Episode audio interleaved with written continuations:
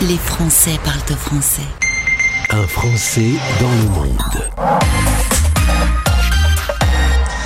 Direction les Balkans pour retrouver notre premier invité. Il est installé dans la capitale du Kosovo qui s'appelle Pristina. C'est ça? C'est ça. J'essaye, hein, mais en mettant un peu l'accent local, c'est pas terrible, terrible. On accueille Quentin en direct euh, sur notre antenne. Bonjour Quentin, bienvenue. Bonjour Gauthier, merci de, de me recevoir euh, dans ton émission. Alors, tu es euh, originaire de Bretagne, tu as 27 ans, tu travailles dans le tourisme. Et qu'est-ce qui t'a amené à t'installer au Kosovo? Bah, c'est suite à un, un coup de cœur pour le pays. Donc c'est vrai que euh, j'ai toujours voyagé très longtemps euh, et vécu plus à l'étranger qu'en France d'ailleurs. Et euh, c'est vrai que je travaillais à Prague pour, euh, euh, pour Air France. Et j'avais un collègue qui était kosovar et qui, qui m'a invité à, à voyager dans, dans son pays et aussi en Albanie et en Macédoine. Et donc j'étais avec aussi mon collègue avec qui on, on a créé cette agence. Et on a vraiment adoré la région, l'hospitalité des gens. Et on a vraiment très peu réfléchi. Et puis euh, on est allé directement monter notre agence euh, à, à Pristina. Donc euh, c'est une agence euh, kosovar faite par des Bretons. C'est inédit. Euh, alors, cette euh, zone est charnière entre l'Orient et l'Occident. Il y a le Kosovo, le Monténégro, la Macédoine, l'Albanie, la Bosnie et la Bulgarie. En en parlant euh, tout à l'heure en, en antenne, toi et moi, c'est vrai que c'est une région du monde où, dans les années 90-2000, il y a eu quand même des conflits, il y a eu des tensions, ce qui donne euh, une image pour le français de France qui est pas forcément euh, abordable aujourd'hui, alors que c'est très joli, qu'il y a des choses magnifiques à voir. Revenons d'abord sur le côté difficile. C'est une région du monde qui a souffert. C'est ça, c'est euh, euh, des, con- des conflits, on va dire, euh, entre ethniques Ouais. avec un pays qui s'appelait la Yougoslavie, qui était partagé avec différentes religions, différentes ethnicités, entre les Serbes, les Slovènes, les Croates, les- la Serbie aussi, et les, les Albanais du Kosovo. Donc c'est vrai que ça a été un mélange et il y a eu au début des années 90 on- une guerre euh, en Bosnie et ensuite euh, euh, en 98-99 euh, la guerre du Kosovo. Euh, c'est vrai que quand on, on regarde au Covid, euh, pour le Covid par exemple, c'est vrai que le, quand il y a le couvre-feu, ça a rappelé des mauvais souvenirs à la population Tu m'étonnes. euh, de, de, de, de ces situations-là, mais euh, ça c'est quand même, euh, ils ont vraiment développé la région très rapidement. Ils sont en, bonne voie, même si tout n'est pas parfait. Mais euh, et, et l'hospitalité aussi dans n'importe quel pays, on va dire euh, de, de la région balkanique, euh, enfin de la région euh, balkanique, oui, euh, elle, est, elle est incroyable. C'est des, des, des, personnes, euh, une ambiance qu'on a du mal à retrouver en France, une proximité, que ce soit dans la rue ou même lors des rencontres. Et puis aussi énormément de partage et, et d'invitation à droite et à gauche pour, euh, pour venir avec eux. Et c'est vrai que c'est- très agréable de vivre euh, au Kosovo et, et dans cette région-là. Alors, c'est pour ça que vous avez monté une agence qui s'appelle Breath in Travel, respirer en voyageant. Euh, on, on touche un mot sur euh, le cinéma hollywoodien. Taken a pas fait beaucoup de bien non plus pour la réputation. Euh, résultat, ils ont utilisé, tu m'avais expliqué, ils ont utilisé les acteurs pour promouvoir la, la région finalement. C'est ça, bah, ils ont réutilisé l'acteur qui, euh, lors de la scène où les filles se font euh, kidnapper euh, à Paris, Ouais. euh, ils ont pris euh, l'acteur qui dit euh, le fameux bonne chance euh, au téléphone euh, au, papa euh, de la jeune fille. Et euh, ils l'ont utilisé pour faire la promotion euh, de, de l'Albanie et montrer que qu'ils avaient joué aussi sur le stéréotype un peu euh, euh, que, que l'Occident peut avoir, on va dire, de cette euh, de ce pays-là.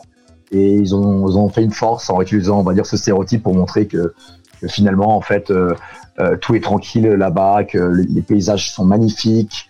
Et, euh, et c'est vrai que l'hospitalité, c'est quelque chose que j'aime bien souligner. Et, Ouais. et on, voit, on le voit bien avec nos touristes quand, quand ils viennent ici, ou même nos amis, euh, ils sont, euh, ils sont vraiment éblouis euh, par, euh, par cette sincéri- sincérité-là.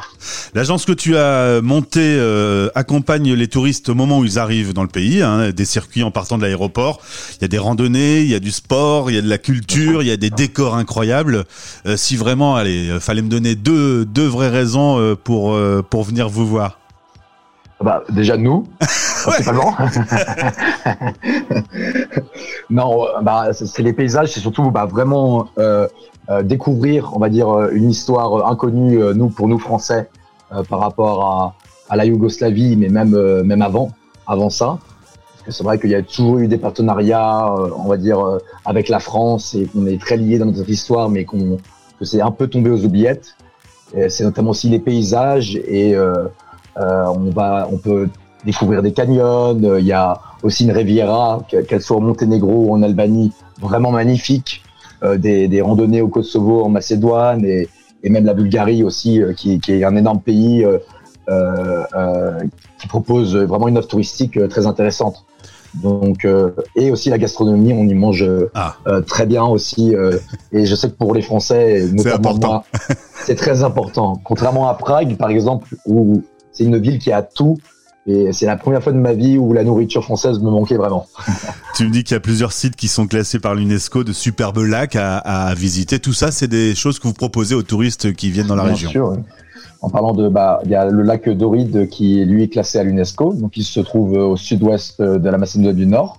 Il y a la vieille ville en plus euh, également euh, qui est classée à l'UNESCO. C'est le plus vieux lac d'Europe et il y a plus de, de 200 espèces, euh, dont quatre qui sont endémiques. Donc euh, vraiment une faune et une flore euh, intéressante où il y a encore des biologistes français qui font des recensements de papillons euh, qui sont uniques là-bas. Et il y a aussi par exemple en Albanie euh, Buntrit, qui est un site archéologique qui date des, des, de la chute de Troie. Donc c'est les, les, Troyens qui sont allés se réfugier là-bas. Et c'est un site unique qui est en plus dans un parc, un parc naturel. Donc ça veut dire que même si on n'aime pas l'histoire ou la culture, on se retrouve quand même à visiter des vestiges euh, sur un site naturel euh, euh, incroyable. Euh, avec la Covid, pas facile de voyager. Cependant, tu me dis que dans la région, ça se passe plutôt bien. Il y a eu un peu de couvre-feu, on en a parlé tout à l'heure, mais euh, sinon, les conditions sont, sont plutôt cool. On peut venir voyager cet été, par exemple, dans les Balkans? Depuis peu, oui. Euh, mais c'est vrai que c'était du côté de la France euh, que ça bloquait. Donc Macron avait décidé de d'interdire aux Français de voyager hors euh, Union européenne. Donc c'est vrai que nous, à, part euh, la Bulgarie, les autres destinations n'appartiennent pas à l'espace Schengen ni à l'Union européenne. Donc on a été bloqué là-dessus. Mais on avait quand même de la chance par rapport à d'autres agences aussi qui connaissent cette crise-là. C'est que au Kosovo, on a eu un couvre-feu, on a eu un, un, un confinement pardon euh, en mars et avril. Et puis depuis, on a juste eu un confinement il y a un mois de 12 jours. Et euh, sinon, on n'a rien eu. Tous les restaurants, les bars sont ouverts. Et euh, même là, nous, on a des, on a des stagiaires aussi françaises qui sont venues de, de La Rochelle et elles sont très heureuses d'être ici parce qu'elles peuvent déjeuner et dîner dehors et voir de la vie aussi dans les rues et c'est vrai que depuis octobre, elles n'avaient pas vécu ça. Donc, elles sont très satisfaites en tout cas d'être d'être ici. C'est quand la meilleure période pour euh, visiter euh, ces différents pays euh, côté météo, par exemple? Alors, ça va dépendre. on va dire que pour de la randonnée, mai, juin, septembre et octobre, c'est la période idéale parce qu'il fait pas trop chaud encore. C'est vrai qu'en juillet, août, c'est moins agréable, on va dire. C'est faisable, mais c'est moins agréable. Et que ce soit, on va dire, pour le balnéaire, c'est idéal en juillet et août aussi également euh, euh, pour profiter amplement de, de, des destinations.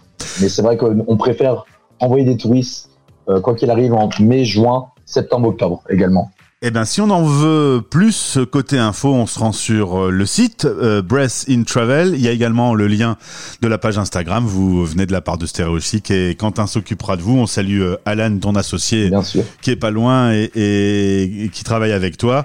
Deux Bretons installés au Kosovo. Je vous souhaite le meilleur et puis on se retrouve quand tu veux sur l'antenne pour évoquer des particularités culturelles, gastronomiques également. C'est vrai que ça. On en parler pendant des heures. C'est ça.